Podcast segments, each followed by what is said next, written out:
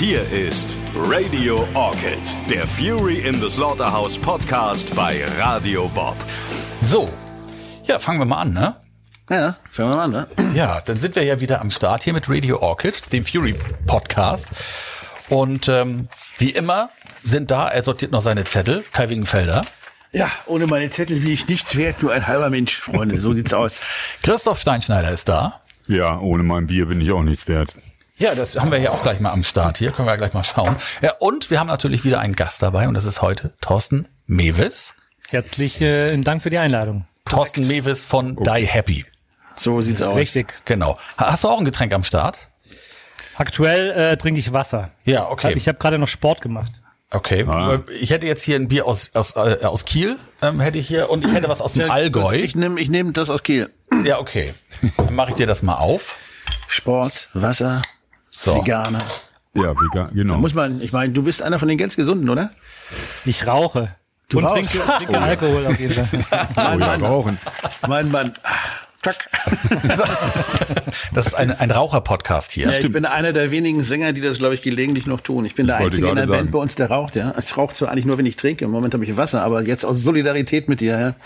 Da ich schon mit dir nicht das Vegane zusammen feiern kann, rauche ich jetzt eine. So. Aber Thorsten raucht doch jetzt gar nicht. Unsere Nee, Sängerin, unsere Sängerin raucht ja auch nicht, äh, aber nur wenn ihr Mann da ist und wenn der nicht da ist auf Tour raucht sie auch. Ja, Nee, ich eigentlich auch. wirklich nur, wenn ich was getrunken habe. Also sonst habe ich überhaupt gar kein Verlangen. Aber wenn ich dann so ein bisschen was gesoffen habe, dann hab irgendwann, weiß ich, dann habe ich irgendwie Bock und dann mache ich es auch. Also willst du sagen, du trinkst auf Tour nicht oder? Doch, aber auf Tour bin ich ein bisschen disziplinierter. Aber wenn es Richtung Off-Day geht zum Beispiel, dann ist Feierabend. Dann kann es auch gut sein, dass ich mir mal eine Überdosis von allem verpasse. Also ich kann ja nur sagen, ich bin nicht Raucher. Rauchen ist total doof. Ich war auch mal Raucher. Ich war sogar mal Anführer einer Raucherbewegung. Wir hatten eine Raucherdemo. Wir sind der Rauch, als das Rauchen verboten wurde im in der Kneipe, aber ja, ich bin glücklicherweise runter. Und glücklicherweise ist meine Stimme so ähnlich geblieben, wie sie damals schon war. Das ist auch ganz gut. Sonst hättest du wieder anfangen müssen. Ich Sonst warte hätte auf ich wieder den- angefangen. Ich warte auf den Tag, wenn dann ähm, die ganzen Bratwurstesser nach draußen gehen müssen, weil das auch verboten wird, im, äh, dass man Bratwurst essen darf in, in geschlossenen Räumen. So. Das finde ich auch Amer gute amerikanische Zustände meinst du? Wir haben uns ja mal, super. wir haben uns mal im Sender vorgestellt, wenn, also ich sitze so am Fenster und ich sehe halt immer, wenn die Leute in die Raucherecke draußen gehen. Und dann sieht man immer dieselben Gestalten vorbeispazieren. So. Und da haben wir uns vorgestellt, wie das wäre, wenn man statt der Zigaretten äh, Karotten essen würde. Ja, also man, man, man sitzt im Büro und sagt, ja, Mensch, hier eine Karotte jemand? Ja, komm, ich komm mit. So, dann geht man zu zweit oder zu dritt raus, knabbert eine Karotte weg, schmeißt den Stummel in so einen Eimer, der total überquillt schon vor lauter Karottenstummeln und dann geht man wieder rein. Und dann gibt's welche, die sitzen da drin und denken, ach, dieser Karottenfresser immer. So, da haben wir uns mal vorgestellt, wie albern das wäre, tatsächlich, wenn sich immer Arbeitskollegen zum Karottenfressen draußen treffen würden. Aber bei den Rauchern, da sagt keiner was, ne? Alle halbe Stunde raus, kleines Bläuschen. Stell Stell dir- grad, ja. Ja, stell dir vor, dass äh, der Karottenesser in deinem Büro mit dir, also du bist da und der isst die Karotte, das ist auch total nervig. Deswegen ist es besser, wenn der rausgeht, dann ist es zu laut. Aber bevor wir jetzt zur Musik zurückkehren, stellt euch folgendes Bild vor. Flughafen Frankfurt, da gibt es ein abgesperrtes Compartment, da stehen 20 Leute drin und essen alle Karotten. Ja. Das ist doch schon wieder Monty Pythons irgendwie. Nur Wenn du dann auch dann so ein äh, extremer Karottenesser bist, dann hast du dein Handgepäcker schon voller Karotten. Ja, oder kannst du aus, aus Polen welche mitbringen lassen, vielleicht irgendwie da vom Markt oder, oder Fünf du Jahre baust sie selber an. Für Karottenschmuggel, Freunde. So, also Prost erstmal. Ja, genau. Ich wollte gerade sagen, was nehmt ihr eigentlich für Drogen bei euch im Büro bei Radio Bob? Das Der Kieler Bier, hast du ja schon gehört. Das kommt, wenn man den Leuten immer zuguckt dabei. ja, Also. das So, verstehe ich. Jetzt. Fury in the Slaughterhouse trifft auf Die Happy. Ich muss ja mal am Anfang fragen, wo sind denn da die Verbindungen? Man kennt sich, woher, wie kam das? Erzähl doch mal. Also ich erinnere mich an eine Show, ähm, das war glaube ich im Jahr 2002, im Fühlinger See, da gab's Jägermeister, es war das Jägermeister Open Air. Das war, ja, ja, ich habe nämlich auch überlegt, wo das war. Ich mir und ähm, da habt ihr glaube ich sogar zweimal gespielt, also zwei Sets irgendwann am Nachmittag, so ein bisschen reduziert akustisch und dann abends dann noch eine Rockshow. Stimmt. Dann zwischendurch Und, das ähm, Interview mit Gina Wild, ich weiß genau. Und äh, das war das, so, glaube ich, das eines der ersten Aufeinandertreffen. Und dann haben wir 2003 einige Festivals Ja, ne? zusammengespielt. Ja. Würde ich gerade sagen, wir sind dann öfter aufeinander Genau. getroffen. Ja. Und dann gab's da noch den legendären Schrein von euch, den ihr ja auch von Bab geklaut habt, Genau. den wir mittlerweile auch von euch geklaut haben. Sehr gut. Wir haben auch einen Schrein, äh, da wird dann auch immer der Gott des Rock'n'Rolls gehuldigt, bevor man auf die Bühne geht. Muss, sonst läuft's nicht. Aber Sehr unser gut. ist offiziell lizenziert von Wolfgang Nieding. Das möchte ich dazu sagen. Richtig, sag ich ja, von Bab. Ja, hab Ja, ja, der ist, der ist schuld. Der hat, ja. Ja, das ist sehr gut. Oh, ich habe mit Martha auch noch mal so eine Jugendherberg-Session gemacht. Warst du eigentlich auch dabei? Da war ich auch. Da ja. warst du auch dabei, ne? Das war, wo wir alle gesessen haben und dann fing irgendwie Spock an und war wild am Rappen und wir haben alle sitzend noch mitgesungen, so hippie-mäßig. Das hat sehr viel Spaß gemacht. Das war irgendwo zwischen Hamburg und Bremen, glaube ich. Irgendwo genau, im, im Unterweser-Ems-Bereich. Genau. Und, und Martha hat bei Won't Forget mitgesungen damals, bei diesem 2006er WM-Ding Genau. von, von ja. uns. Genau. Und ich erinnere mich an einen legendären Abend in der B, in diesem Hotel von der B Arena in, in Leverkusen, wo wir in der Hotelbar fürchterlich eingetrunken haben und ich leicht angesoffen mit Martha an der Theke saß und sie gefragt habe, wie das denn jetzt so ist, ob das ein Problem ist, mit großen Brüsten als Frontfrau von einer Rock'n'Roll-Band zu sein. Und sie guckte mich ein bisschen an, aber wir haben viel gelacht. Das war sehr nett. ja, mit Brüsten kannst du nicht schockieren. Also da ist, Glaube ich, glaube ich auch. Die ist ich glaub, immer die Martha- schlimmste im, im, im Bus. Also was die immer für Sachen rauskramt, da denkt man sich, okay, wir Jungs sind alles irgendwie heilige Schafe. Also die hat immer Themen am Start, da sch- schlackerst du mit den Ohren. Nee, Martha ist super. Ja, Ja. Da, also wir kennen uns. Genau. Und wir waren auch, ihr wart auch mal im Fernsehgarten, wir auch.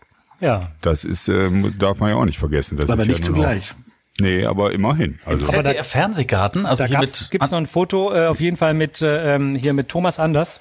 Ah, Habe ich eins gemacht, ich weiß noch, und dann hat einer geschrien, sag mal Thomas, wo ist denn der, wo ist denn hier, ähm, wie heißt der andere? Dieter Der Bohlen. Bohlen, der Dieter. Dieter. Wo ist denn der Dieter? Dann hat er nur geantwortet, da wo der Pfeffer wächst. das fand ich auch eine sehr gute Antwort, ehrlich gesagt. ZDF Fernsehgarten, das ist doch hier mit Andy Borg, oder nicht? ja, das ist, äh, das, wir, als wir damals waren, da war auch Nicole. Ein bisschen Frieden, die war Ja. auch. Also das war schon sehr eigenartig, muss ich sagen. Auch die Uhrzeit ist nicht ganz Rock'n'Roll-mäßig. Aber man muss es mal gemacht haben. Also, Okay. also ja. Man diskutiert auch immer, ob man jetzt eine Box hinstellen darf oder nicht.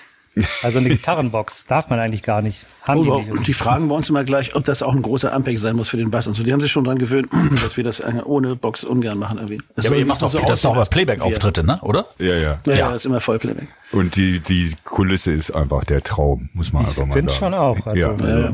Ich habe mit meinem Bruder während Corona da gespielt, da haben sie kleine Luftballons an die Sitze gebunden, damit wir das Gefühl hätten, da sitzt irgendwer. Wie, wie ist das denn überhaupt als als ähm, Musiker Playback zu spielen? Also als Sänger, das ist ja natürlich ein Schauspiel, aber wenn so ein Gitarrist da so tut, als wenn er da an die Seiten zupft und so, ähm, ist das nicht ein bisschen, ist das sehr beknackt oder geht das? Also bei, bei so TV-Shows finde ich das absolut äh, super, weil du kannst dich vorher weghämmern. Wenn du zum Beispiel bei Stefan Raab ähm, spielst da, oder da bei, bei TV Total musste, da musste man live spielen und es, dann Ja. ist dann ist wartet man den ganzen Tag, macht irgendwie morgens Soundcheck und dann nachts irgendwann um halb zwölf spielt man dann. Es ist dann echt zäh, da live gut abzuliefern und es klingt auch immer scheiße im TV. Deswegen bin ich ein großer Fan von äh, Vollplayback-Auftritten. Ja, Oh, tatsächlich? Das, theoretisch ja. Praktisch gesehen kann es auch in die Hose gehen. Also wir haben auf der IFA in Berlin gespielt. Wir sollten ja Kick It Out spielen, ja.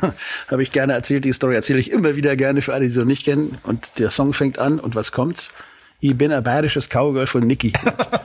und wir haben ihn durchgespielt. Ja, weil die in der Redaktion, die in der Redaktion, die haben sich da irgendwie nichts bei gedacht. Die haben halt auf läuft und dachten sich, naja, funktioniert schon alles.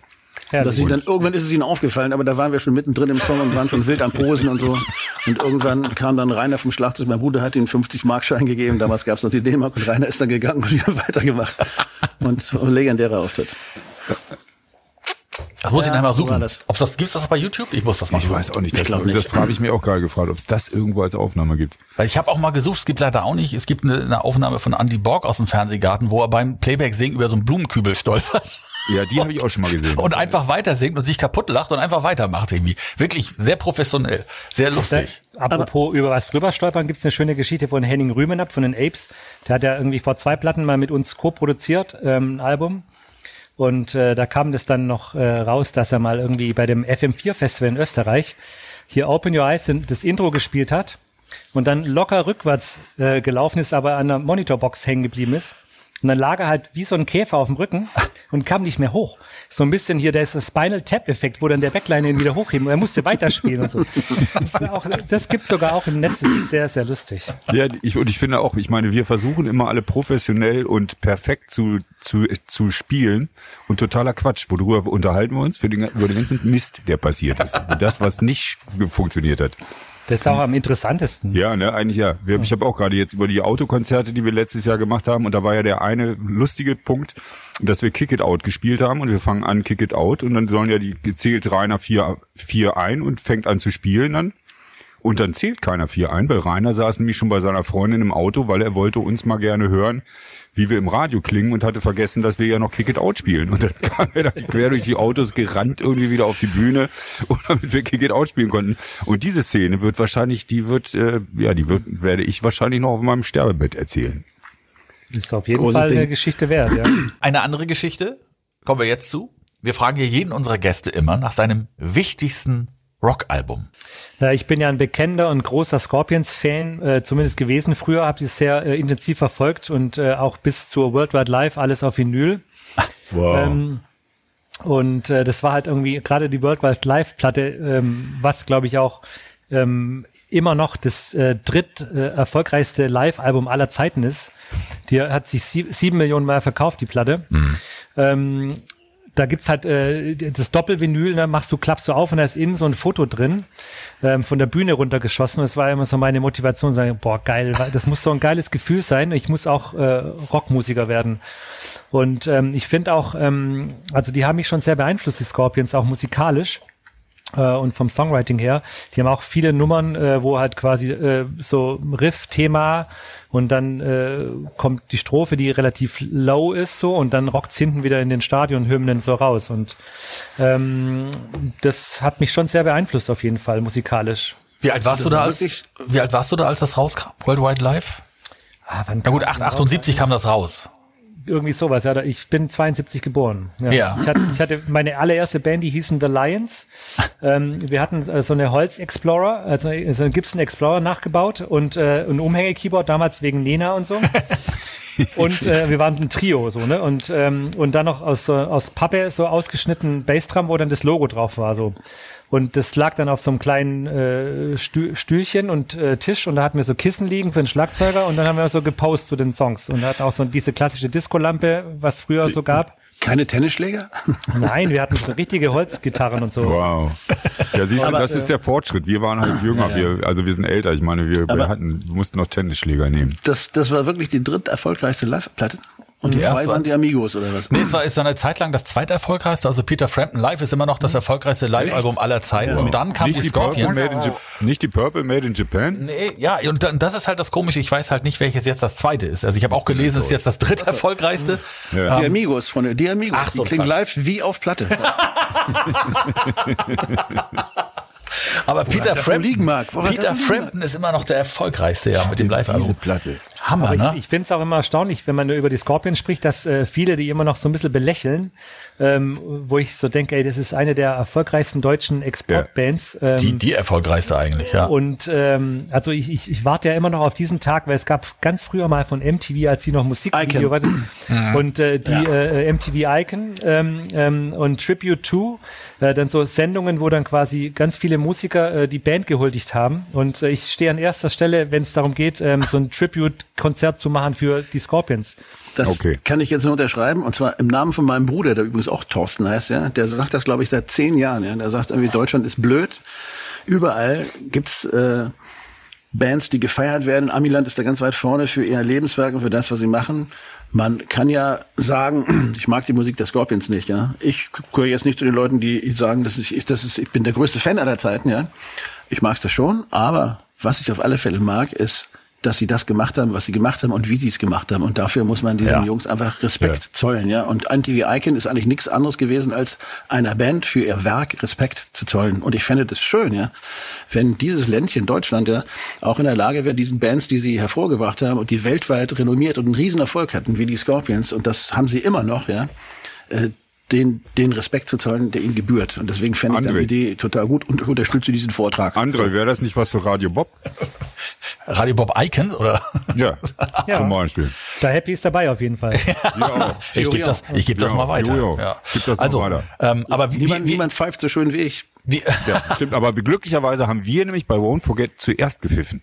Also wir Genau. wollen wir wollen hier darauf hinweisen, dass wir die ersten Pfeifen waren in diesem Musikgeschäft. Die Scorpions kamen später was erst. war mit Ilse Ilse Werner? Ilse Werner war die erste Werner. Pfeife. Ja, genau.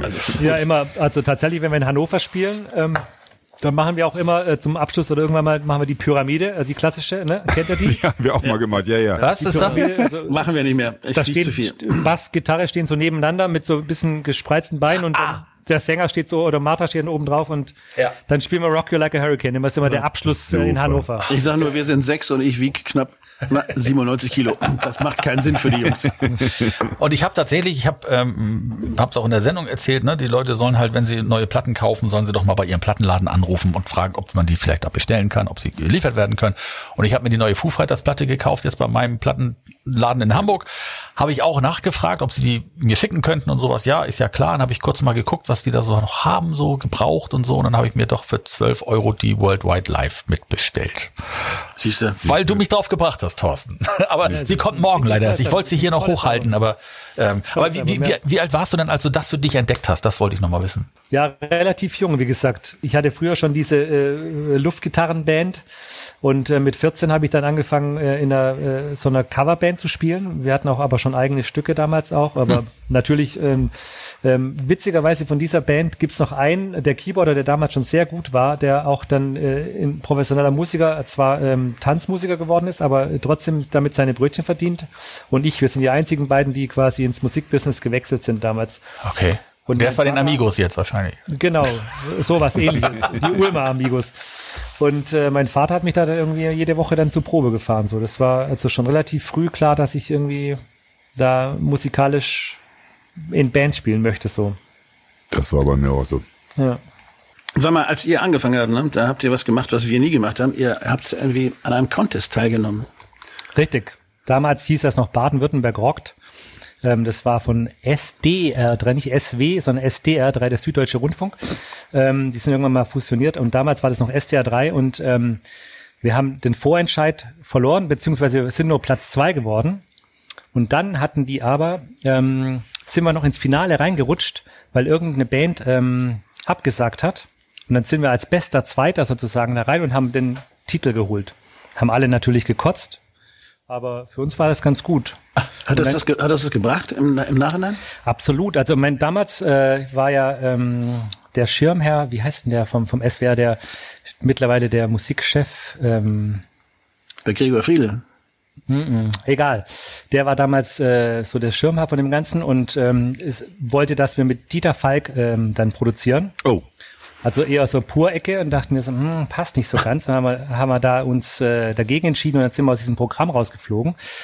Aber ähm, wir sind dann in die Rockstiftung gekommen und es war quasi der Vorläufer von der Popakademie in Mannheim.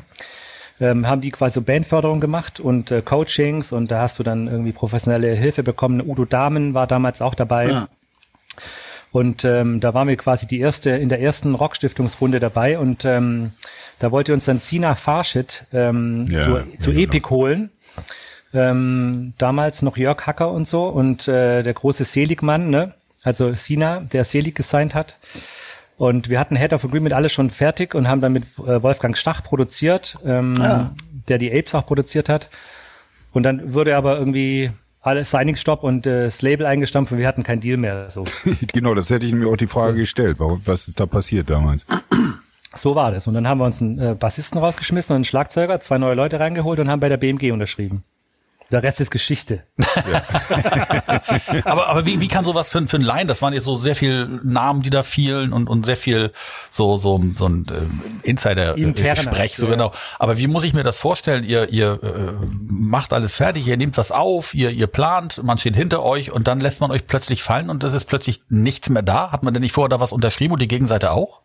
Nein, eben nicht. Also wir haben das äh, Head of Agreement, sozusagen also diesen Vorvertrag vom Plattenvertrag schon verhandelt, wollten ihn unterschreiben. Das war dann irgendwie ähm, kurz vor Weihnachten und dann war aber erstmal Weihnachtsferien und im Januar hieß es dann, nee, wir, untersch wir unterschreiben nicht mehr, weil wir machen, wir haben Signing-Stopp. Wir dürfen nichts mehr unter Vertrag nehmen. Und dann standen wir halt wieder da. Das ist wahrscheinlich meistens, wenn irgendein großer Künstler so viel Geld verbraucht hat, dass nichts mehr für die Kleinen da ist, oder? Naja, oder die auch schon die Zeit, wo die ganzen Labels allmählich dicht gemacht haben und sich gegenseitig Ja. aufgekauft haben. Ne? Es gibt ja jetzt eigentlich nur noch zwei große, glaube ich, am Ende, Mhm. die übergeblieben sind. Und Sina war damals Sony, glaube ich, auch, ne? Sony Frankfurt. Sina Ja, genau, Farshid, weil den Namen, war- den kennt man. Das genau. war damals so ein ziemlich bekannter A&R damals. Der hat auch Stoppock damals unter Vertrag genommen Mhm. für, für Sony. Super Typ auf jeden Fall. Auch, ähm, auch ein paar legendäre Geschichten mit dem erlebt, aber ähm, ja, genau, der war, es war eben das Sublabel von der Sony Epic Records. Das gibt's jetzt auch wieder, haben sie jetzt vor ein paar Jahren wieder gelauncht. Ähm, und ja, so war das. Und dann sind wir eben zum Glück bei der BMG gelandet. Und wie, wie, welche Zeit äh, lag dazwischen? Also wie Ein schnell Jahr. ging das? Ein Jahr. Und ist das so ein Ding, was einen beflügelt und sagt, ey Leute, jetzt erst recht oder ist man da erstmal am Boden zerstört? Na, ich meine, ähm, zwei haben dann irgendwie das Handtuch, beziehungsweise einer hat das Mhm, Handtuch geworfen, der ja. andere haben wir rausgeschmissen. Ähm, der eine hat dann bei den Aufnahmen festgestellt, dass er einfach nicht das Zeug dazu hat. Unser Schlagzeuger sagt, äh, das kann er nicht, er ist da nicht gut genug.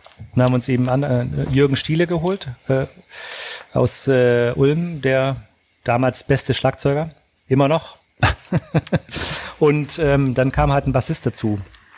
War eine lange Suche, den zu finden. Und wir haben dann aber nicht mehr mit Wolfgang Stach weiter produziert, sondern haben dann, äh, sind dann ähm, in Münster gelandet bei Ralf Quick, der auch den Prinzipalstudios damals war, die H-Blocks produziert. Hm. Da waren wir vier Monate lang ähm, und haben unser Debütalbum aufgenommen. Oh mein Gott. Parallel mit Sub 7 damals. Ja, Ähm, da, Daniel Wirtz. da haben wir Daniel kennengelernt. ähm, es war irgendwie 2000, im Jahr 2000 waren wir da ja gute vier Monate im Prinzipalstudio und haben da unser, unsere Platte aufgenommen. Alter Schwede, vier Monate. Und jetzt nehmt ihr da euer Album auf, Furies, ne? Ja, wir sind durch. Ja, wir sind Oder ihr seid ja Also, durch, ja, aber ihr habt Platte jetzt auch aufgenommen. Genau. ja, Ja, ja, aber. Vincent. Schön, das war Genau. super. Und in der letzten äh, Sendung, im letzten Podcast, die man sich ja auch noch anhören kann, ähm, hat Ingo von den Donuts ja erzählt, dass er damals da aufgenommen hat, auch das erste Donuts-Album. Da war euer jetziger Produzent noch Praktikant. Genau, Vincent. war Genau, zu unserer. Zeit auch. Genau. Ja, ich meine, wir haben mehr gemeinsam, als wir immer denken die ganze Zeit. Sag mal, das erste Album bei BMG, was war das? War das Supersonic Speed schon oder? genau. Okay, ne? Und Und dann das war auch- theoretisch auch die Durchbruchssingle, oder? Dann ging's los, oder? Richtig, also wir haben, ähm, das Album war fertig und ähm, wir haben dann erst so eine EP veröffentlicht im Oktober 2000 ähm, und dann gingen wir auf Tour, halt so ein bisschen Clubtour und dann haben wir auch dann äh, eine Support-Tour gespielt mit äh, Queens of the Stone Age und Monster Magnet. Die haben so eine Co-Headliner-Tour gespielt. Und äh, es war auch legendär. Damals war Josh Homme noch dabei bei der, und ähm, der Nick, äh, der Bassist bei den Queens. Und da hatten wir auch eine gute Zeit. Und dann kam am 19. äh, Februar vor 20 Jahren kam äh, die äh, Super Sonic Speed Platte raus. Jubiläum. Genau, wir haben dieses Jahr 20 Jahre äh, Super Sonic Speed Jubiläum. Gibt es denn auch eine limitierte Sonderauflage mit äh, irgendwelchen Gimmicks oder so oder spart ihr euch das? Boah, ich bin da leider zu spät draufgekommen, dass es 20 Jahre ist. Also, aber ähm, das Jahr läuft ja noch. Also äh, Ja. die Titelexklusivität ist auf jeden Fall abgelaufen. Wir könnten alles nochmal neu aufnehmen und auf unserem eigenen Label rausbringen. Ah. Denke ich mal noch drüber nach. Ich wollte mal fragen, was ist, was ist denn mit den Aufnahmen geworden, die ihr mit Stach gemacht habt? Gibt's die noch? Vielleicht wäre das ja auch mal eine Idee. Die gibt's noch, aber ähm, die War haben wir, gut. zum Teil haben wir die Sachen halt auch nochmal neu aufgenommen und Ja, umarrangiert und so. Ja. ja, so war das. Ich würde Außerdem habt ihr ja eine neue Platte gemacht letztes Jahr. Ganz genau. Und ist gut, gut getimt, nach sechs Jahren Abstinenz und nichts machen, haben wir dann uns entschieden, die Platte direkt im ersten fucking Lockdown ähm, rauszubringen. Ja, herzlichen Glückwunsch. ja. Für uns waren es nur 15 Jahre, aber dann haben wir gedacht, Mensch, und dann wollten wir noch, aber dann haben wir uns überlegt, weißt du, ich glaube, in den Zeiten, in denen wir gerade leben, sind die Menschen froh, wenn sie irgendwie Musik kriegen, die sie noch nicht kennen oder auf die sie sich freuen können. Und dann haben wir auch gesagt, von Plattenfirma auch gesagt, hey, wisst ihr was, Jungs, lasst uns das Ding rausbringen. Wer weiß, äh, wann wir es rausbringen können, dann tun wir es jetzt gleich. Ja, Und wobei, es. wobei ihr, glaube ich, ja äh, gar nicht äh, davon ausgehen konntet, dass dieser Lockdown so lange dauert. Ne? Ihr habt ja, wann kam das Album raus? Das war ja, glaube ich, im, im, im März schon. Ne, 10. April. Im April, genau. Da war es ja gerade erst so ein Monat, äh, gab es ja erst so einen Monat diese Pandemie. Ähm, da habt ihr wahrscheinlich noch damit gerechnet, am Ende des Jahres mit dem Album auf der Bühne stehen zu können, oder? Richtig, wir hatten Ja. die Tour ja sowieso schon für November geplant. Und dann dachte man ja auch gar nicht, dass es sich so lange hält. Und äh, das Gute war ja aber, dass wir quasi, ähm, also das war eine Woche bevor das Album rauskam, haben die alles dicht gemacht. Unser Vertrieb war im Homeoffice. Ähm, der Vertriebs-Webshop hat nicht mehr funktioniert, unser, also die ganze äh, Online-Geschichten, was sie verschicken sollten. Ähm, und einer dieser grö größten Internethändler, der ganz viele Sachen umschlägt mittlerweile, ähm, der hat ja nur noch Hygieneartikel und äh, relevante Sachen verschickt. Das heißt, unser Album war irgendwie nach, nach drei, vier Tagen, äh, nach drei, vier Stunden ausverkauft bei denen. Oh.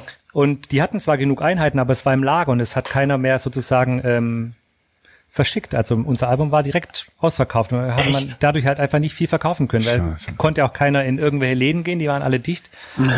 Natürlich äh, Das den, den, das richtige Momentum erwischt auf jeden Fall für die VÖ. Dafür ist Aber das Video sehr schön geworden, finde ich. Das ist echt lustig. Das war halt auch so ein äh, Ding. Wir wollten eigentlich ähm, im März das Video drehen und ähm, hatten dann auch schon Location in Berlin, alles Videoregisseur, alles am Start und ähm, einen Tag bevor, äh, also wir wollten samstags drehen und freitags wurden die tschechischen Grenzen zugemacht und Martha durfte, hätte zwar noch ausreisen können, aber dann hätte sie erstmal in zwei Wochen in Quarantäne müssen, wenn sie zurückkommt. Okay, dann haben wir einen Videodreh abgesagt und dann, äh, was machen wir jetzt? Dann blieb nur diese Möglichkeit. Ihr habt Home-Videos aufgenommen, ne? Jeder für sich. Ganz genau, jeder, was man halt so, damals ging es ja noch rum, so die lustigen Video, Pandemie Tag 1, Tag 2, was man so macht, durch die Wohnung, joggen und keine Als es noch Ahnung. lustig war, ja. Na, bevor wir jetzt noch tiefer in die Corona-Kiste greifen, gibt es eins, was mich total interessieren würde. Und zwar, ähm, okay, nach Supersonic Speed kam Beautiful Morning, aber dann kam The Weight of Circumstances, was theoretisch ein Album ist, was ich, wenn ich das richtig gelesen habe, Christoph recherchiert, wild, ja. Und da steht drin, Songschreiben in Schweden, produzieren in den USA und beenden in Dänemark, ja. Und veröffentlichen in Deutschland vor allem erstmal. Also Finde wir- ich schon, wie lange habt ihr gebraucht? Warum habt ihr euch entschieden, das so zu machen? Und, und wie war das? Wir waren ja bei der zweiten Platte schon in, äh, in äh, Schweden, ähm, beziehungsweise, äh, nee, in Dänemark, nicht in Schweden, wir waren in Dänemark. Ähm, auch äh, bei der dritten Platte. Ähm, und das war, weiß ich noch, wir waren bei der, nach Super Science Speed waren wir ein Jahr lang auf Tour, haben ungefähr 150 Shows gespielt in dem Jahr. Und dann sind wir, haben uns sechs Wochen eingeschlossen und ein neues Album geschrieben. Ähm, das war um September rum. Ich weiß noch, dass wir äh, bei 9-11 da in diesem Haus waren ähm, und äh, gerade draußen im Cricket gespielt haben. Und plötzlich kam unser Produzent und sagte, hey, komm mal rein, hier ist irgendwas passiert. Das weiß ich noch. Ähm, und dann waren wir erstmal alle geschockt, haben das aber dann halt die Platte fertig gemacht natürlich. Und dann ähm, ein Jahr später ähm, waren wir dann wieder zum Songschreiben in Dänemark. Und da war aber gerade Avril Lavigne total am Start mit Complicated und unsere Plattenfirma fand es eine super Idee, mit denen ähm, einen Deal zu machen, dass sie da Happy produzieren, also The Matrix, äh, dieses Produzententrio. Äh, und dann sind wir halt nach LA geflogen, um äh, da im House of Blues Studio ähm, die Hälfte des Albums aufzunehmen. Das war auf jeden Fall eine tolle Erfahrung. Und äh, hing dann eine Weile in Hollywood rum, haben dann auch noch den Chef vom äh, Sheraton Hotel kennengelernt. Das ist der Mann von Elke Sommer, falls es noch jemand kennt. Von den Winnetou-Filmen, ja. Und äh, da waren wir dann auch mal eingeladen bei denen zu Hause irgendwie ähm, zum Abendessen und so, auch ein legendärer Abend. Und ähm, ja, den Rest haben wir dann mit Ralf Quick aufgenommen, äh, in Dänemark wieder. Nee, oder in Schweden, ich weiß gar nicht mehr. Auf jeden Fall auch in Skandinavien. Und zum Mixen ist dann Jürgen, unser Schlagzeuger, nicht wieder zurück nach L.A. Und es wurde dann in L.A. gemischt. Also wir sind, haben da ein bisschen CO2 ausgestoßen auf jeden Fall bei dem Album. Ja, die, und die eine oder andere Marie geht da ja auch flöten dann, ne? Ja, wir hatten einen Künstlerexklusivvertrag, das war nicht so schlimm, aber Okay, ja, dann geht's. Aber war das erfolgreichste Album, was die Chartplatzierung angeht, eure Karriere bis dato, oder? Auf jeden. Fall, ja. Ich weiß noch, als äh, die Trends kamen von dem äh, ersten, also da war, glaube ich, auch, äh, war das jetzt äh, Deutschland sucht den Superstar oder sowas? Irgendeine äh, so eine Fernsehsendung ähm, war zeitgleich, äh, gerade kam die raus mit ihrem, mit ihrer damals dieser Compilation, wo die ganzen äh, gecasteten Leute mitgemacht haben. Und wir hatten beim ersten Trend eins. Oh. Ähm, und wir hatten ähm, uns dann, wir haben halt so gefeiert und dachten, die in der Redaktion denken sich jetzt, who the fuck is Die Happy? Weil die dachten wahrscheinlich, sie hätten die Nummer eins, aber beim ersten Trend äh, hatten wir die eins. Und dann ist es, glaube ich, auf sechs oder so gechartet, ne? Aber sechs damals war eine Menge. Also wenn man das nehmen würde, was ihr damals mit sechs verkauft habt in der ersten Woche, und würde das heute machen, dann hättet ihr die eins. Hättest du die Null heutzutage. die Null hättest du. Auf jeden Fall, ja. Ja, da haben wir irgendwie, Mann, Mann, Mann. Cool. Ja, aber ihr habt eben auch unglaublich viel gespielt die ganzen Jahre, ne? Ich meine, das zieht sich ja wie so ein roter Faden bei euch durch, dass ihr live Ja. immer unterwegs wart. Auf jeden Fall. Wir haben ja ähm, 2014, glaube ich, 2012 haben wir das tausendste Show gefeiert, die tausendste Show. Ähm, bei uns zu Hause in unserer Heimatstadt Ulm im Roxy mit ganz vielen Gästen. Sag mal eine Frage, Roxy, ist das der Laden mit dieser langen Treppe? Genau. Ja. Ja, dann kennen, ja, ja, ich erinnere mich. Das ist auch Haben eher so unser, unser so ein Wohnzimmer halt, weil es ja unsere Heimat und Heimatstadt ist und ähm, ähm, da wir halt auch öfter mal CD-Release-Partys gefeiert hatten und so. Und ich weiß noch, ähm, als es damals gegründet wurde, das ist ja ein äh, e.V. gewesen, ähm, die haben zur Wintersaison gestartet, schlauerweise. Und haben dann die ganze Kohle, die sie von der Stadt bekommen haben, erstmal alles verheizt. Weil es halt auch nicht gedämmt war. Und dann irgendwie im Frühjahr standen sie da, okay, wir haben keine Kohle mehr, wir müssen erstmal irgendwie äh, Geld einsammeln. so. Aber hat sich jetzt lange gehalten. Die, glaube ich, gibt's jetzt auch schon seit über 30 Jahren. Da. Ist auch immer noch an dem Platz, oder was? Weil Ja. ich, ich kriege nur mit, dass hier, ähm, wie heißen die denn? So eine Truppe aus Ulm, die spielen da gerade, die machen gerade so eine Show, jetzt so eine Online-Show. Ah, fällt mir der Name gerade nicht ein. Aber ich Ja. finde, die ganze Kohle verheizen schon mal geil, weil es einfach, ich meine, man denkt normalerweise was anderes, um dann hinterher zu sagen, wir haben keine Kohle mehr, das finde ich auch total cool. Stimmt, ne? Aber bei all dem Erfolg, ähm, wie, wie, oder auch bei dieser internationalen Aufnahme, Art und Weise äh, eurer Platten, wie international waren Die Happy immer unterwegs und erfolgreich? Na, eu eu europäisch waren wir, also wir waren in Spanien unterwegs, wir haben in Portugal, Portugal eine Tour gespielt, ähm, Tschechien natürlich, ähm, dann hier und da mal in Luxemburg und äh, in den Niederlanden, aber nach Skandinavien hoch haben wir es, glaube ich, nur einmal geschafft, nach Kopenhagen.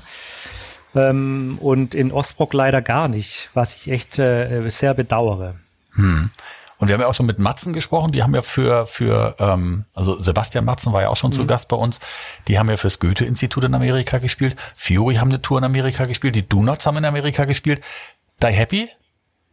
Ich dachte immer, das ist daran gebunden, dass man Deutsch singen muss. Nee, wir haben das nicht, wir haben unsere Tour auch nicht mit dem Goethe-Institut gemacht. Wir haben unsere Tour mit William Morris gemacht. Nein, nein, die. Green Äh, äh, Matzen, Matzen, waren, anderen Leuten. Matzen waren unterwegs im Matzen Auftrag. waren mit Goethe ähm, Wir haben richtig, wir sind ja ein, Amer ein amerikanisches Signing. Die Amis haben uns ja gesigned irgendwie mit nach Mono.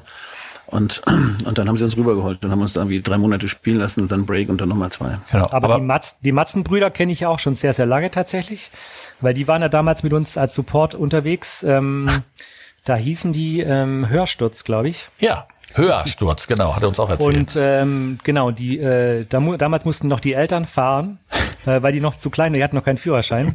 Da haben die uns supportet, weiß ich noch. Und äh, da war dann auch, ähm, ach, wie heißt denn der Produzent, äh, der ähm, Tomte und so macht in Berlin, der ähm, ah, super, super, äh, auch Solokünstler, weiß nicht, der, der war auch da in der Band und ist jetzt aber halt auf die andere Seite gewechselt.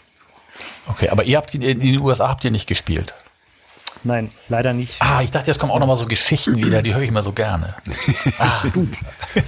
Aber ich hatte ja die Idee, vielleicht sollten wir mal so ein, so ein Radio Orchid Festival machen. Ich meine, wir kennen uns ja irgendwie dann doch alle über verschiedene Ecken und äh, sind doch viele, die unsere Musikszene anscheinend in diesem Land, die Rockmusikszene ist dann doch nicht so groß, wie man vielleicht denken könnte. Habe ich so Das stimmt, Gefühl. also die ist doch- sehr überschaubar, wenn man jetzt halt auch vor allem so lange dabei ist, wie wir alte Dinosaurier. Also ihr seid ja noch länger äh, dabei als wir. Ich glaube, eure Platte kam raus, äh, die Mono-Platte. Ähm, da, 93. da haben wir uns gerade gegründet. Ja, ähm, also von daher habt ihr noch, äh, noch mal eine Zacke mehr im, im Rücken. ähm, aber klar, also wir sind immer zum, zum Spielen bereit, vor allem nach jetzt so einer langen Zeit Abstinenz auch so. Ja. Ja. Aber wo du es gerade gesagt hast, Thorsten, ähm, wann hast du denn das erste Mal von Fury gehört? Ach, ja klar, also so die äh, Mono-Platte war natürlich schon ein einschlägiges Ding, die halt, glaube ich, auch viele mitbekommen haben. Ja, Radio Orchid und sowas und äh, Every Generation waren schon so die Sachen, die man sich auch schon früh reingezogen hat, auf jeden Fall. und es war aber dann halt auch, als es bei uns losging, so echt eine schöne Zeit und dann diese ganzen Bands und Musiker alle persönlich kennenzulernen und dann sich anzufreunden mit denen, es war auch echt äh, Wahnsinn. Da dann plötzlich dazuzugehören, so. Das ging mir ja auch so. Ich glaube ja auch deswegen, einer der Gründe, warum ich Musiker geworden bin, ist, dass ich Fan von Musikern bin und mir dachte, wie komme ich am besten an die ran, indem ich selber Musiker werde. Das ist die einfachste Methode bei der ganzen Geschichte und es hat ja auch irgendwie funktioniert. Aber das ist, das ist komisch, weil ich habe das nämlich, also ich habe das anders erlebt, weil ich habe mal Udo Lindenberg kennengelernt. Ich bin auch großer Udo Lindenberg-Fan und habe den als Kind immer schon äh, bewundert und habe den dann irgendwann mal getroffen und dann haben wir uns unterhalten und haben uns gut verstanden. Ich meine, wer versteht sich mit Udo nicht gut? Und dann hat er mir seine Nummer aufgeschrieben, hat gesagt, wenn ich in Hamburg bin, Atlantik Hotel, soll ich vorbeikommen, ihn mal besuchen, machen wir was zusammen. So. Und dann haben alle gesagt zu mir, ey, wie geil ist das denn? Du besuchst den zu Hause und, und das habe ich mich aber nicht getraut, weil ich hatte irgendwie Angst, dass diese Distanz, die man irgendwie braucht als Fan, dass wenn die flöten geht, dann kann ich kein Fan mehr sein. Wenn, wenn ich den jetzt privat erlebe und den besuche und so, das, das geht nicht. Und ich habe das mal erlebt, als wir ähm, eine Veranstaltung hatten, mal eine große, eine Preisverleihung, ähm, war die Tochter von von einem alten Arbeitskollegen von mir, war da hat Autogramme gesammelt von den ganzen Boybands und so. Und dann habe ich ihr ihr Autogrammbuch genommen, bin Backstage gegangen, habe die Backstreet Boys unterschreiben lassen und und Blümchen und was weiß ich, wer alles da war, habe ihr das wiedergegeben und dann hat die sich nicht gefreut, weil sie hatte alles. Sie, sie konnte da nicht mehr hinterher sein. Das war alles weg. Und das habe ich halt auch ganz oft erlebt, dass wenn dann so Teenager ihre Stars treffen, dann ist dieses, dieses, dieses, was man anstrebt und was man er erleben will und was man erreichen will, wenn das plötzlich passiert ist, dann ist das weg, dann hat man das nicht mehr. Wenn- und das fand ich immer komisch. Und deswegen, wenn du sagst, du wolltest dazugehören und wolltest die kennen und so, ich hatte da immer Respekt vor und ich habe dieses Udo Lindenberg-Ding, obwohl ich das hätte machen können, habe ich das habe ich mich nicht getraut. Ich wollte diese Distanz bewahren. Und Dann das habe ich doch jetzt mal an, Und das habe mal ich pass auf, und dann habe ich das dann habe ich das Udo mal erzählt tatsächlich, dass ich das irgendwie nicht konnte und nicht wollte und das auch nicht möchte und dann hat er gesagt, ja, ja, das kann, das kenne ich auch. Mir ging das mal so mit Willy Brandt. Super. Ja. das Problem hatte ich ja Gott sei Dank nicht. weil Ich bin ja 1,90 Meter groß und dann habe ich mal ähm, U2 getroffen und ich habe sie nicht gesehen, weil ich habe immer gerade ausgeguckt. Ich habe nur unten gucken müssen, das war mein Problem. Insofern konnte ich sie nicht treffen.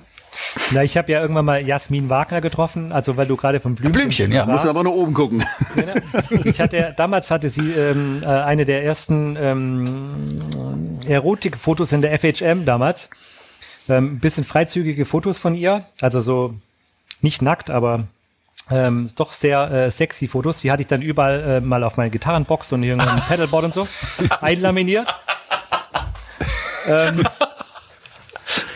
Ups. Ähm, so ein bisschen aus Spaß, ne, weil ich halt, aber ich fand sie auch tatsächlich heiß. Und dann haben wir die mal kennengelernt bei irgendeiner äh, Sendung. Und ich fand die so doof. Mist. Aber nicht, weil sie doof ist, sondern weil sie auf Ralf stand. Also, Boomer, das ist Mist. natürlich das, ist So Fluch nochmal. Ja, wollte ich vorhin schon sagen, wenn Träume wahr werden, fangen die Probleme erst an. Ja, das hat man wahrscheinlich, war das ja auch in den 90ern sehr vermischt alles miteinander, so Pop und Rock und so bei diesen ganzen Bravo-Shows und die es gab, ne? Ganz genau, ja. Also der, die Ultimate, äh, RTL Ultimate, was das Super Show und keine Ahnung was das. Äh, don't know. Aber ich würde gerne noch mal, noch mal ganz an den Anfang zurückgehen. Das haben wir so ein bisschen übersprungen, ähm, weil Martha ist ja nach Deutschland gekommen, ohne wirklich Deutsch zu sprechen und hat dann wie schnell gleich diese Band gegründet. Das würde ich gerne noch mal wissen, wie das, wie das kam. Naja, ich hatte äh, Abifahrt und habe Martha da auf der Abifahrt kennengelernt, beziehungsweise sie hat mich kennengelernt. Also sie hat mich äh, äh, aktiv angesprochen. Äh, Irgendwo in der Kneipe oder? Äh, Im Rockcafé damals. Prag Ach so, so- Rockcafé. okay, Ja, mhm. Also nicht Hardrockcafé, sondern Rockcafé. Das gibt's immer noch. Da vorne, davor, also wenn du reinläufst, ist so ein ganz legendärer äh, Jazz-Schuppen und hinten ist das Rockcafé. Und da waren wir am Updance und plötzlich hielt mir äh, Martha ein imaginäres Mikrofon hin, so äh, auf der Tanzfläche zu Red Hot Chili Peppers, Give It Away Now. Und ähm, dann sind wir ins Gespräch gekommen. Und dann einen Tag später bin ich äh, nach Hause gefahren und zwei, Ta zwei Wochen später habe ich sie in Prag besucht. Und sie wollte ähm, eigentlich äh, studieren, Sprachen und Dolmetscher werden. Hat dann nicht geklappt, weil sie äh, kein Sprachtalent hat. Weil sie spricht nur sieben Sprachen.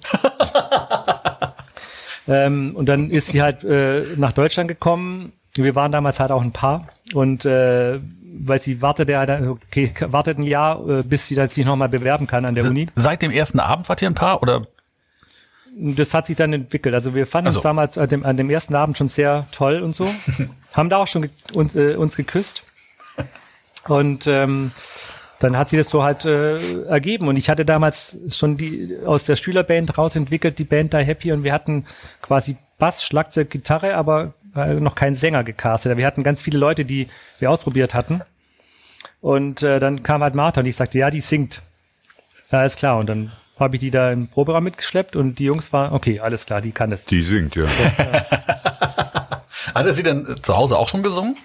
Unter der Dusche tatsächlich, aber sie wollte ja nie mit dem Musikbusiness was zu tun haben, weil ihr Vater ist ja ein sehr berühmter äh, Rockmusiker und war halt ständig unterwegs und sie wollte das halt nicht, weil sie ein Familienmensch ist und so, die wollte immer Familie und sagte, ey, ich hab keinen Bock, ähm, dass ich auch dann irgendwie ständig unterwegs bin und ich will eigentlich damit gar nichts zu tun haben, so. Ihr habt die erste Demo, habe ich gelesen, aufgenommen, auch bei Marthas Vater, ne, in Tschechien. Ganz genau. Unsere, äh, die ersten, also wir haben zwei EPs und ein äh, Album gemacht. bevor wir dann äh, Major Deal hatten bei der BMG und äh, das haben wir in Tschechien aufgenommen, alles bei ihrem Vater im Studio.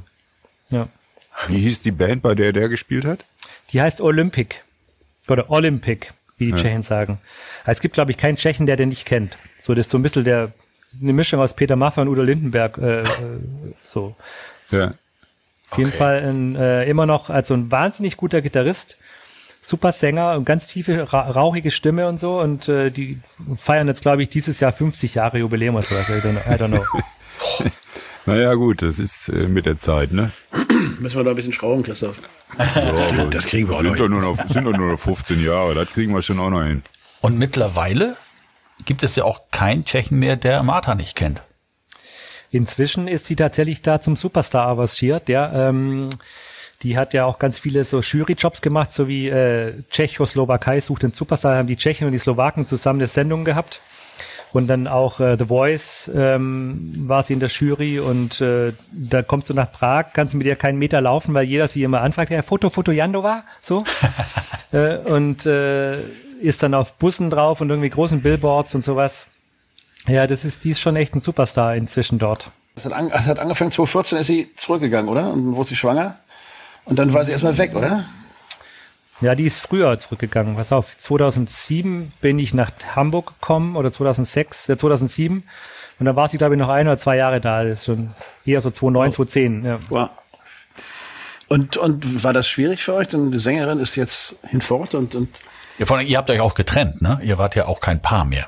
ja, wir waren schon ewig kein Paar Ja, mehr. ja, ja. Ähm, damals, äh, nachdem wir uns getrennt haben, ist sie dann mit Ralf zusammengekommen, mit unserem Bassisten. Oha, wie Ähm, geht denn Und das? nicht, und nicht Blümchen, das war doch der Blümchen-Typ, oder nicht? Ja, Ralf ist halt so der Womanizer in der Band. Wir brauchten ja jemanden, der hübsch aussieht, und nicht nur so abgerockt. So. Das, ist- das ist ja ganz schlimm für dich. Erst Blümchen, dann Martha, das ist ja ganz... Nein, erst Martha, dann Blümchen. Oder so, ich, ja, okay. Man muss dazu sagen, ich habe mich von Martha getrennt. Ähm, Wegen Blümchen. und ähm, sie ist dann tatsächlich nicht zurück nach Tschechien, sondern okay, sie, hat, wir hat, sie sagte, wir haben schon so viel Energie in die Band gesteckt, ähm, das werfe ich jetzt nicht weg wegen der Beziehung und ist dann da geblieben. Und dann hatte sie so ein Jahr Herzschmerz und dann kam Ralf und dann war alles wieder gut für dreieinhalb Jahre. Und für dich? Aber für mich war das super. Wir Ja. haben ja damals auch bei meinen Eltern gehaust, sozusagen, äh, zu dritt in so einer WG, weil wir eigentlich nur einen Platz brauchten, wo wir waschen äh, mussten. Weil wir waren dann irgendwie tatsächlich so 250, 280 Tage im Jahr unterwegs. Wow. Und ähm, mein Bruder hat dann auch immer gesagt, wenn irgendwelche Leute kamen, das ist mein Bruder, das ist seine Frau und das ist ihr Freund. also, die haben dann auch immer ein bisschen komisch geguckt, aber für uns war das ganz normal. Also so und äh, also sind halt alle auch echt eng befreundet miteinander. aber Witzigerweise äh, hat, hat, Entschuldigung, hat Martha dann auch immer so in so Fernsehsendungen immer erzählt, so ja, wie geht denn das als Frau in so, mit so drei Jungs? Und dann sagt sie, ja, das ist mein Mann, weil wir halt auch verheiratet waren. Mein Mann, mein Freund und meine Affäre so. Also zwei, zwei Drittel hat gestimmt, äh, das dritte, war immer gelogen. Ja, der Schwede. Und dann war sie, war sie wieder äh, in, in Prag und ihr habt aber trotzdem noch Alben produziert. Ja, das ging ganz gut. Das ging ganz gut. Ja, also von Prag fährst du dreieinhalb Stunden nach Berlin. Ich brauche auch zwei Stunden von Hamburg. Äh, so von daher ist Berlin so relativ zentral gelegen. Äh, und das war ist, und ist immer noch unsere Base. So. Aber dann so 2014, als es dann, äh, als sie dann fest war, da war es dann irgendwann mal vorbei, oder? Erstmal eine Zeit lang, für sechs Jahre sozusagen. Ja, Martha hat ja äh, dann, also die letzte Platte war Everlove. Ähm, die sollte eigentlich schon früher rauskommen, aber da wurde sie schwanger und hatte dann auch so eine Risikoschwangerschaft, musste viel liegen und konnten wir das Album nicht fertig machen, musste die Tour verschieben. Und ähm, dann kam das auch so holter die Polter ein bisschen raus, das Album. Und äh, danach war sie erstmal Mutter.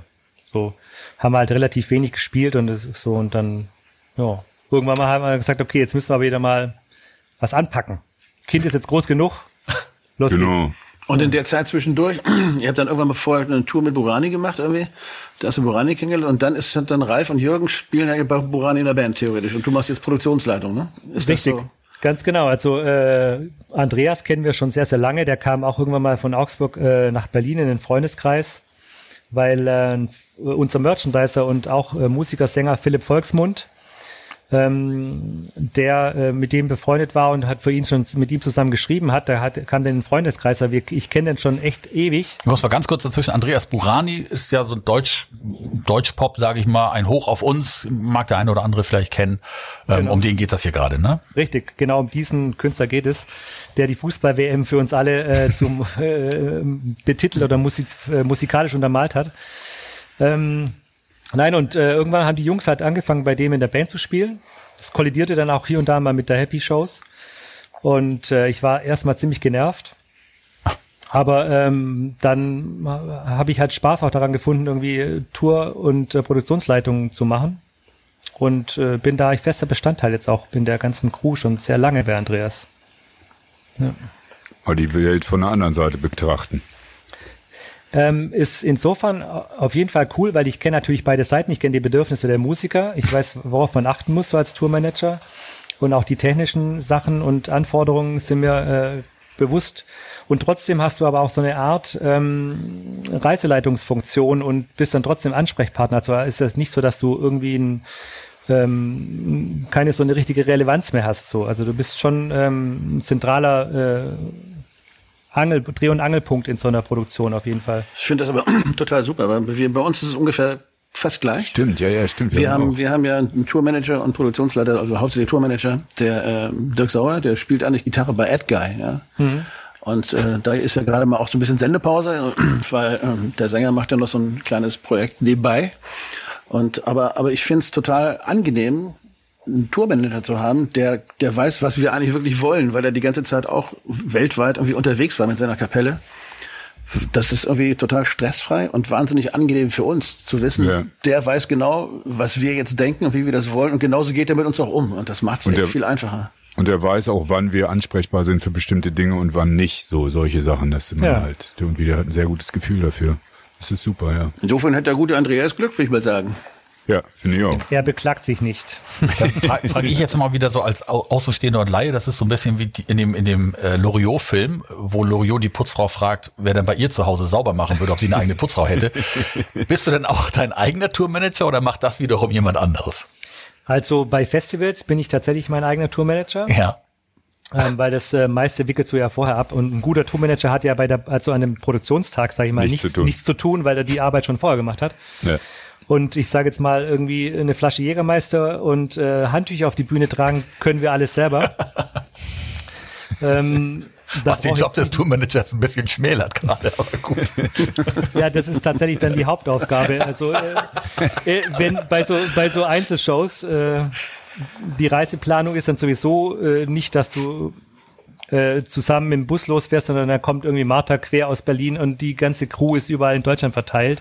Man trifft sich da mal kurz, geht was essen, äh, spielt und geht ins Hotel und schaut Tschüss. Also da, klar hast du schon noch die ein oder anderen Sachen zu organisieren, aber das kann man gut machen. Aber auf so einer Tour, wo es dann auch um Abrechnung und so geht, da möchte, das möchte ich dann nicht. Da habe ich dann keine Lust, äh, mich da selber drum kümmern zu müssen, so Ja. auf einer eigenen Tour dann.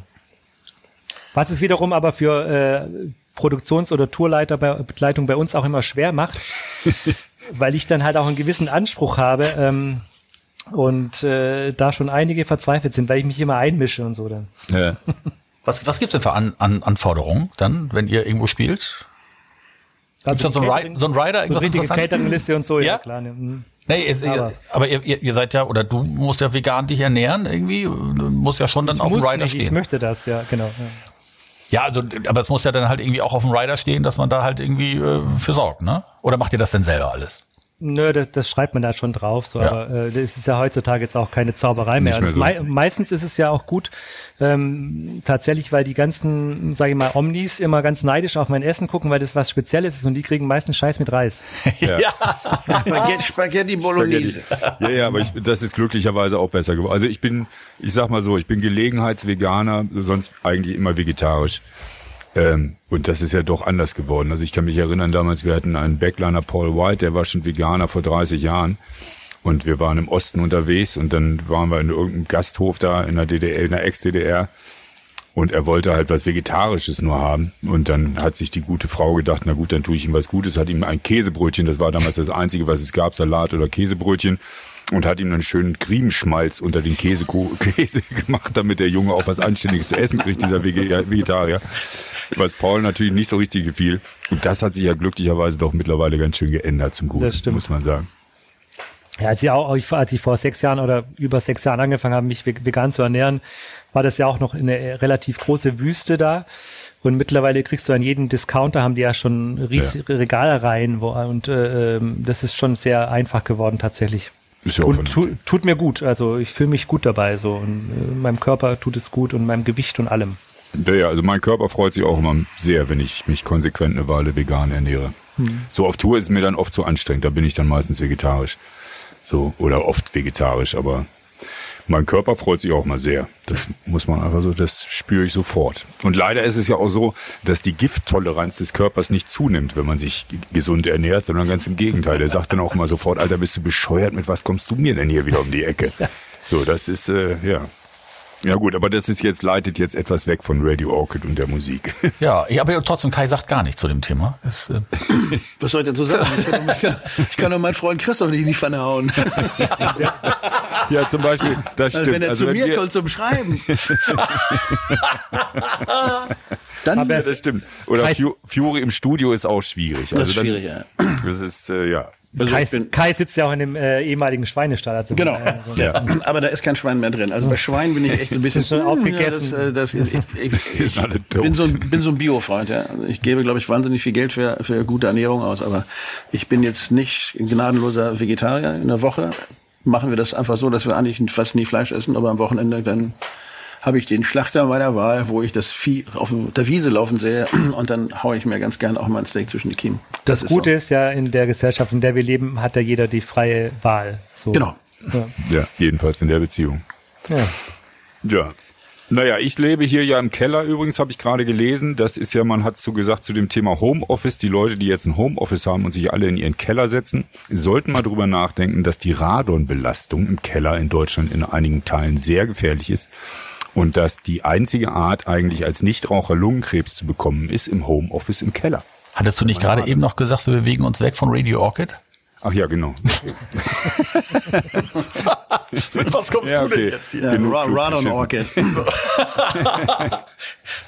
Mann, Mann, Mann. Ja, ja, also, ja, du pass auf, recht. ich, ich würde gerne noch mal wissen, ähm, Thorsten, du hast schon erzählt jetzt irgendwie, dass das ähm, sehr viel ähm, mittlerweile sich ja auch ähm, anderes ergeben hat für dich. Du produzierst ja auch selber ähm, andere Künstler und, und hast ein eigenes Label, ähm, auf dem du Künstler signst. Wie ist es dazu gekommen? Also ich produziere nicht selber, ähm, aber ich äh, arbeite als äh, Management und äh, Plattenfirma sozusagen mit anderen Künstlern. Ähm, also im, speziell im Bereich Nachwuchsbände hat ja Kai auch Erfahrung, wie er mir berichtet hat. Ähm, Oh, aber ja. das ist eher so in, daraus entstanden, ähm, wenn man so Nachwuchskünstler ähm, betreut, ähm, hat man immer das Problem, die Sachen dann auch veröffentlichen zu können, so weil du kein, kein Label findest so. Entschuldigung, und dann dachte ich halt, ähm, das kann man auch selber machen, ähm, diese Labelarbeit. Und das habe ich dann, glaube ich, 2008 oder so, habe ich dann mein Label gegründet und das so ein bisschen halt äh, mit in die Waagschale geworfen, also Management inklusive Label sozusagen. Und äh, dann haben wir da ein paar Sachen, ganz coole Sachen gedreht, so auf jeden Fall.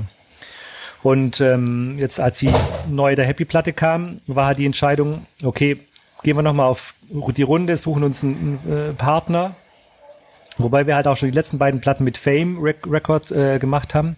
Fame Recordings, äh, das äh, Label von Kurt Kress ähm, in München. Und da hatten wir halt so ein 50-50-Deal und relativ viel mit Mitspracherecht. Und dann dachten wir, hm, jetzt wieder sich irgendwie an so einem Bandübernahmevertrag an ein großes Major zu bi- binden, hm, das wollen wir nicht. Wir machen es lieber komplett selber. Da können wir eben uns selber reinreden, wie wir es gerne hätten. So. Genau. Und wie ist das so? So zwei Fragen. Frage eins ist, wenn man jetzt Gitarrist, Manager, Plattenfirma, Produktionsleitung bei Burani, das sind eine ganze Menge Sachen, die man da macht, ja, und, und ganz viele verschiedene Blickwinkel, die man dann hat. Ähm, kriegt man das alles unter einen Hut? Kann man dann noch kreativ sein, als, als wäre man jetzt nur Gitarrist in der Band? Oder, oder äh, beeinträchtigt das das irgendwie? Mit Sicherheit. Also ich spiele jetzt nicht jeden Tag Gitarre. Ich habe jetzt in der äh, Pandemiezeit wieder angefangen, äh, vermehrt Gitarre zu spielen, aber sonst äh, standen die natürlich schon viel rum und sind eingestaubt, die Koffer da. Ähm, aber ähm, Ich meine also für den kreativen Albumprozess, man muss dazu sagen, Die Happy würde es ohne mich gar nicht mehr geben, ähm, weil ich so ein bisschen der äh, Treter und Anschieber bin und ich immer auch alle noch mit der Peitsche sage, okay Jungs, wir müssen wieder was machen und Mädels. Martha ist äh, noch sehr am Start, aber die Jungs sind halt auch schon sehr abgelenkt, weil Jürgen äh, hier und da äh, Schlagzeug spielt. Ralf hat eine Werbeagentur und ähm, da geht es natürlich dann relativ schnell aus dem Kopf raus, dass man auch nur eine Band hat, um die man sich kümmern muss. Also von daher bin ich es gewohnt, relativ viel äh, anzutreiben und äh, zu machen und den Anstoß auch für das äh, letzte Album jetzt, also für das Guess What Album, kam schon auch von mir. Da habe ich dann in Stuttgart gesessen bei meiner Freundin und jetzigen Frau. Damals hat die noch in Stuttgart gewohnt und wir in einer Fernbeziehung. Ähm, da war die dann halt immer äh, arbeiten tagsüber, ich hatte nichts zu tun, da habe ich angefangen, Songs zu schreiben da. Und äh, ich habe dann erstmal so sechs, acht Nummern fertig gemacht, die in die Runde geschickt und gesagt, Leute, wir machen jetzt ein neues Album. Und ein oder zwei davon haben es tatsächlich aufs Album geschafft auch. Also, ja, ist ja immer nett, was so. Ja, Andere Frage. Also, achso, sorry, Christoph, was? Nee, es ist so, äh, was mir so bei euren Alben auffällt, also jetzt was die Kritik der Alben angeht, dass immer zwischendurch sich alle beschweren, das ist wieder zu ruhig und das ist dann wieder zu heftig und das ist wieder zu ruhig. Habt ihr, hast du das Gefühl, ihr habt so hohe Ausschläge in euren Platten oder ist das einfach die Kritik und die Fans, die nerven und Naja, nichts also- Neues wollen? Ich sag mal, die, äh, die letzte, die, also die Everlove-Platte, die wir gemacht haben, äh, zu Marthas Schwangerschaftszeiten, die war schon sehr ähm, feminin, auch textlich und so. Da hat sie halt, äh, war halt sehr mit Muttersein und Mutterwerden beschäftigt. Und die Platte jetzt, ähm, die letzte, äh, die ist natürlich schon auch auf die zwölf. A, weil wir gesagt haben, okay, äh, uns ist Radio egal, wir laufen sowieso nicht im Radio. Also außer auf den Rocksender natürlich. Naja, aber also- so jetzt nicht, Ja. nicht, nicht auf diesen breiten, wo man, wir hatten ja auch schon zwischenzeitlich mal versucht, ne, dass man auch so auf den großen äh, öffentlich-rechtlichen Kanälen landen kann mit so Singles wie Still, äh, Still Loving You heißt es, glaube ich, also nicht diese Scorpions, sondern so ähnlich. Still Love You. Die war schon sehr, sehr poppig produziert auch. Und ähm, klar, da haben wir versucht, da hinzukommen, haben wir gesagt, okay, drauf geschissen, wir machen einfach ähm, ein Album, das nach vorne geht und auf die 12 geht und worauf wir Bock haben. Und deswegen ist die letzte Platte auch echt ziemlich rough geworden. Aber pass auf, die eine Frage, die habe ich noch, weil mich das wirklich interessiert. Also wenn man jetzt ein eigenes Label hat, macht eine eigene Platte. Ähm, Platten machen kostet ja auch ein bisschen Geld. Ja? Also war für euch sowas wie, wie Crowdfunding, Start Next oder, oder Patreon oder so irgendwie mal ein Thema? Das heißt, Haben wir gemacht. Also wir haben die letzten beiden Platten crowdgefundet. Also nicht damit finanziert, aber haben wir da zusätzlich dazu gemacht. Ähm, da kommt tatsächlich auch echt ein bisschen Geld rum, weil wir so krasse Fans haben, die uns da supporten. Und ähm, hat es auf jeden Fall äh, mit mitgeholfen, den ganzen, äh, das Ganze auf die Beine zu stellen. Ja. Ja, ich fand das auch. Wir haben das mit meinem Bruder und ich, haben eine Wingenfelder-Platte komplett crowdgefundet sozusagen. Das hat super funktioniert. Das Einzige, was wirklich nervig war, ist, äh, wenn du den ganzen Kram dann hinterher zusammenpacken musst und dann wegschicken und so. Und dann gab es auch so Sachen, da gab's dann, konnte man ein T-Shirt kaufen, ja, und dann hat dann einer nach drei Monaten das T-Shirt zurückgeschickt mit dem Satz, ja, ich habe leider 20 Kilo zugenommen, das T-Shirt passt nicht mehr, kann ich ein anderes haben. Und das sind so Dinge, mit denen muss man sich dann auseinandersetzen, ja. Und das war, das war wirklich Arbeit. Also am Anfang war alles cool. Und das hat super funktioniert und hat wirklich die ganze Platte komplett finanziert mit Studio, Erpressung, allem drum und dran. Aber wenn es dann hinterher darum geht, die Sachen einzulösen, dann musst du dann echt dranbleiben. Aber das war auch das so eine ehrenvolle Aufgabe, weil du kannst natürlich den Leuten nicht irgendwie das Geld aus der Tasche ziehen und, und um Unterstützung bitten und dann kannst du das hinterher nicht umsetzen. Wobei es das auch echt gibt mittlerweile bei vielen Leuten. Aber eigentlich finde ich Crowdfunding für eine Band, die jetzt keinen großen Deal hat, aber eine gute Platte machen möchte und so ein Fan-Following hat, wie ihr das habt, oder, oder äh, Wingenfelder das auch hatte, finde ich eigentlich eine gute Sache, weil, weil das so einem die Chance gibt, Dinge zu machen. Vielleicht einmal kurz erklären, ähm, beim Crowdfunding Funding wird das dann sicherlich so funktionieren, dass ihr sagt, ihr seid Band XY, ihr wollt eine Platte machen, ähm, bezahlt schon mal vorab euer Exemplar sozusagen und das Geld sammelt ihr ein, macht die Das die Platte eine und gebt die. Platte dann am Ende dann auch raus an die Leute, die das in, wie, Das ist in welcher Form auch immer bezahlt haben. Ne? Also das ist die Variante des Vorbestellens, ja. Mhm. Ob du jetzt irgendwie zu einem großen deutschen, Sie wissen schon, äh, Vertrieb da gehst und die Platte vorbestellst, da zahlst du sie ja theoretisch auch schon, dann kommt die raus, was weiß ich, drei Monate später. Ja. Das ist die eine Variante. Also du kaufst die Platte, kriegst sie dann aber erst, wenn sie fertig gemacht ist. Und die andere Möglichkeit ist, dass du halt Sachen anbieten kannst. Wir haben zum Beispiel ein Video gedreht und haben äh, sechs Rollen in dem Video angeboten. Kostet dir das und das und dann kannst du in dem Video mitspielen. Dann haben wir Ja. einen Film gedreht, wo die alle drin vorkommen. Oder wir haben äh, ein Jahr lang ähm, Backstage-Pass verkauft bei Wingenfeller, vier Stück davon. Das bringt dann halt mehr Geld, ja, weil das ist dann halt besonders, mhm. da gibt's ja auch Getränke drin und so, die sind eingeladen und solche Sachen, T-Shirts, äh, signierte Geschichten. Und ist, das ist ja noch so ein bisschen selten, dass sowas gemacht wird wahrscheinlich, aber ist das nicht ein Modell für die Zukunft möglicherweise? Das wird ganz schön viel gemacht, also das auch im Musikbereich okay. auf alle Fälle und, und in anderen Bereichen viel, viel, viel mehr. Also mhm. wenn du jetzt guckst, irgendwie, wenn einer eine neue Zahnbürste erfindet, ja, dann ist das, das sind alles Startnext. Also ja, aber ich meine jetzt tatsächlich im, im, im Musikbereich, weil das, das Business ist ja nicht mehr das, was es mal war. Und ist ja. das eine Möglichkeit tatsächlich auch für junge Bands, ähm, das komplett anders aufzuziehen? Auf jeden Fall, also gerade im Bereich Singer-Songwriter, da gibt's ganz viele, die crowdfunden. Wir haben natürlich das Glück gehabt, dass wir schon bei der letzten Platte ein Crowdfunding gemacht haben und da hatten wir auch dieses äh, hier T-Shirt verschicken Problem. ähm, da haben wir auch dann anderthalb Tage lang zu viert gepackt in Berlin. Und äh, aus der Erfahrung heraus haben wir natürlich die sogenannten Incentives, also diese diese Specials, die man so kaufen kann, äh, dementsprechend angeboten, ähm, dass es nicht so ein großer Aufwand war, die zu verschicken. Und das habe ich tatsächlich auch alles selber gemacht hier in Hamburg, weil es natürlich auch mitten in der Pandemie war. Ne? Also da war ja schon alles äh, problematisch. Wir haben auch die ganzen Sachen, ähm, musste dann halt auch signieren, die sind original signiert, nicht nur eingedruckt, sondern da war dann quasi ein Paket, das ging dann von Berlin nach Prag und von Prag hierher.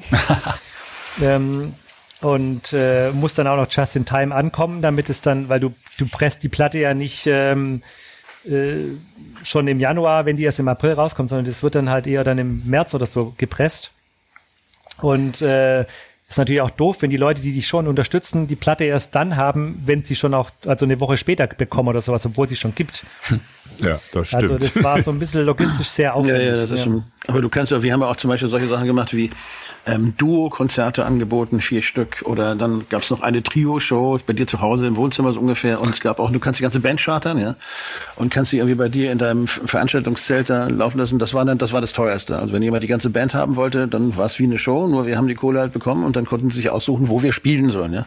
Hm. Aber im Endeffekt äh, kannst du dann wirklich eine gute Platte damit machen. Und das ist eigentlich eine schöne, schöne Variante für Menschen, die die Band lieben ja, wir haben auch zwei, ähm, zwei ähm, Corona-konforme Wohnzimmerkonzerte gespielt im Sommer. Ja. Über dieses Crowdfunding da verkauft. Das ist cool, ja. Mhm. Mhm. ja.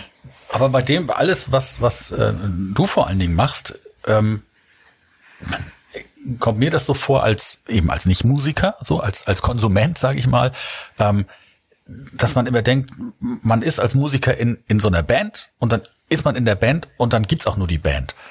Aber was du erzählst, was du alles noch so machst, das hat sich ja so mit der Zeit so ergeben, ist die Band da fast nur noch Nebensache, so hört sich das an. Ist das dann immer noch das Gleiche, diese Musik zu machen? Und ist der, ist der Anspruch immer noch der gleiche und auch die, die Motivation die gleiche oder hat sich das auch geändert? Die, es hat sich auf jeden Fall geändert, weil ne, zum Beispiel eine Martha natürlich sagt, ähm, ich mache lieber mal einen Gig irgendwie bei irgendeiner Gala in Prag, äh, fahre da zwei Stunden hin und äh, oder äh, bin da zwei Stunden weg von zu Hause und schlafe wieder im eigenen Bett. Ähm, da ist natürlich schon so eine gewisse Bequemlichkeit entstanden, aber so eine Tour zu spielen, was wir auch jetzt immer die letzten Jahre immer gemacht haben, auch an Weihnachten, unsere zumindest die vier Shows und hier und da mal Festivals, das ist halt schon so ein fester Bestandteil und der uns, den wir jetzt auch, uns auch nicht nehmen lassen. Und ähm, auch jetzt das Album zu, äh, zu schreiben, aufzunehmen, war halt auch so ein so ein Gefühl, wo man dann halt wieder eintaucht wie früher. Die Band hat natürlich jetzt nicht mehr diesen hundertprozentige Aufmerksamkeit, wie sie ganz am Anfang hatte, auch zu unseren Spitzenzeiten dann, weil wir halt nur noch zusammenhingen damals. Aber ähm, ist es immer noch für uns halt unser Baby, unser gemeinsames Baby und da hängen alle noch äh, mit dem Herzen zu 150 prozentig dran. Ja, und das Schöne bei so einer Band ist ja auch, dass da irgendwas entsteht, was eben nur in dieser Band in dem Moment, wenn die Leute aufeinandertreffen, so ist. Das kannst du nicht reproduzieren, da kannst du nicht andere Leute zu einladen. Das merken wir ja auch gerade wieder nach unserer Pause. Dass es halt tatsächlich diese Zusammenstellung von Menschen ist, die das da was erzeugt, was einfach ganz speziell ist. Und das ist ja auch wunderbar. Also. Das habe ich erlebt, als ich, äh, ich habe mit, mit der Hamburger Band äh, Ohrenfeind auch äh, eine Zeit lang gespielt. Ja habe ich da die Gitarre übernommen, was auch ein harter Part für mich war, weil ich eigentlich nur Rhythmusgitarrist bin und da aber auch äh, richtig Solo abdrücken musste in jeder Nummer so 16. Mit Chris Laut ist ja auch ja, genau. Chef nicht ohne, oder? also was ich ja, so gehört kamen, habe. Wir kamen gut klar auf okay. jeden Fall. ähm, aber äh, es war natürlich auch äh, eine spannende Geschichte für mich. So äh, habe ich viel dazugelernt auch auf jeden Fall. Aber dann äh, dieser Moment, wo ich dann wieder mit meinen Jungs äh, und mit Martha auf der Bühne stand, ist so, da ist so eine gewisse Magie, die kriegst du mit keinem anderen Musiker. Das ist so Wahnsinn, was da plötzlich für eine Energie und für eine Einheit entsteht. Ähm, das liegt, glaube ich, einfach daran, dass sie schon so lange zusammen Musik machen. Wenn jetzt diese von uns allen so sehr geliebte Pandemie mal den Geist aufgibt, ja, kann man davon ausgehen, dass ihr mal wieder live spielt? Also ihr spielt am 23.10. dieses Jahres im Musikzentrum Hannover. Ich komme. Ihr seid herzlich eingeladen, auf jeden Fall, jederzeit. Ja. Das heißt, Ja, also wir haben im Oktober, die, also die Tour, die wir jetzt im November spielen wollten, 2020, haben wir verschoben auf Oktober ja. äh, 2021 in der Hoffnung, dass es stattfinden kann. Und äh, es gibt aber auch schon die Planung für die Verschiebung in 22. Also Ja, Ja, ja, auch- macht auch Sinn, ja. Die Problematik haben wir ja auch. Man muss halt immer gucken. Spielt ihr mal in der Tschechei? Ich meine, das würde sich eigentlich anbieten, oder? wir spielen äh, auch auf der Tour in Prag, ja. Ähm, Wenn ihr eine Vorband braucht, sagt er uns Bescheid. Ich möchte gerne mal in Prag spielen. Ich habe es noch nie nach Prag geschafft. Das muss so war eine in meinem Leben noch nie in schön- Prag. Das Oh, muss so in eine Prag. schöne Stadt sein. sehr, Und alle haben gesagt, Stadt, ja. Schwarzbieranstich in Prag, das musst du machen, da musst du hinfahren. Also wie gesagt, erzählt. Ich sage, Wenn ihr eine Vorband braucht, sagst du Bescheid. Wir kommen vorbei. Ja, und dann musst du uns zeigen, wo wir den Fassbieranstich erleben und überleben können. Da gibt's viel Schwarzbier auf jeden Fall ähm, in Prag und auch günstiges, leckeres Bier. Also ich bin großer Fan von Prag und auch von der Tschechei an sich so. Ja. Das muss ein Traum sein. Haben mir schon so viele Leute erzählt. Und ich, Ja, hab's ich fand, diese Schande- Stadt hat immer was wahnsinnig Melancholisches. Ich habe irgendwann mal dieses der Index Test hat ja da mal ein, legendäres Video gedreht. Und immer wenn ich so Berichte sehe über die Stadt, dann finde ich, die hat so was wahnsinnig Melancholisches. Ich weiß nicht, warum das so ist. Ja, aber- will ich gerne mal hin. Wären die Touristen nicht, ne? Und man ist ja dann immer selber einer, wenn man sich da über die Touristen beklagt. Aber es Nee, ist wir wären so dann ja vor, wir wären dann voll. die Vorband von Die Happy. Genau, wären wir sind ja Touristen. arbeitendes Personal. Ja, okay, ja. sozusagen. Aber es Ja, ist du, Kai, du kannst ja Jungs dann, aus äh, Deutschland. du kannst ja gerne dann am 30.12. immer in unsere, äh, zu unserer Show kommen. Wir spielen immer am 30.12. in Hamburg. Das ist Äh, so der weit. großen hier. Freiheit. Ja, genau. Und äh, Radio Bob präsentiert es ja meistens. Auch die Show. Oh, ja. Genau. Bietet sich an, würde ich mal sagen. Ja. Bietet Ach, sich und an. ich darf wieder nicht kommen. Die Du Gitarristen kannst werden wieder natürlich, nicht du, gefragt. Ja, du ja. kommst doch nach Hannover schon. Also zweimal geht nicht. Rhythmusgitarristen haben die schon. Und Martha und ich haben immer schon mal ein Duett zusammen gesungen. Okay. Ja, aber dann würde ich sagen, äh, wir verabreden uns einfach mal für den 30.12. in Hamburg Genau. und drücken uns allen die Daumen, dass das und noch viel mehr äh, Genau, bald ihr wieder kommt möglich alle ist. und macht den Laden dicht, Freunde. So sieht's Genau. nämlich aus. So, genau. Genau. Und ähm, dann würde ich sagen, wir haben es, oder? ja. Das war Schön Radio war's, würde ich mal Orchid. sagen, oder? Ja, Der danke Podcast. für deinen Besuch, hätte ich fast gesagt, aber das ist natürlich Quatsch heute. Ja, schön, dass du hier warst in unserem Dank für die Raum. Thorsten Mewes von Die Happy. Und äh, danke an die Furies und, äh, Und bleib überhaupt. gesund. Und äh, ja, bis zum Und nächsten Mal. bleibt gesund auf jeden Fall. Vielen Dank. Das war Radio Orchid, der Fury in the Slaughterhouse Podcast bei Radio Bob. Mehr davon jederzeit auf radiobob.de und in der MyBob App für euer Smartphone. Radio Bob, Deutschlands Rockradio.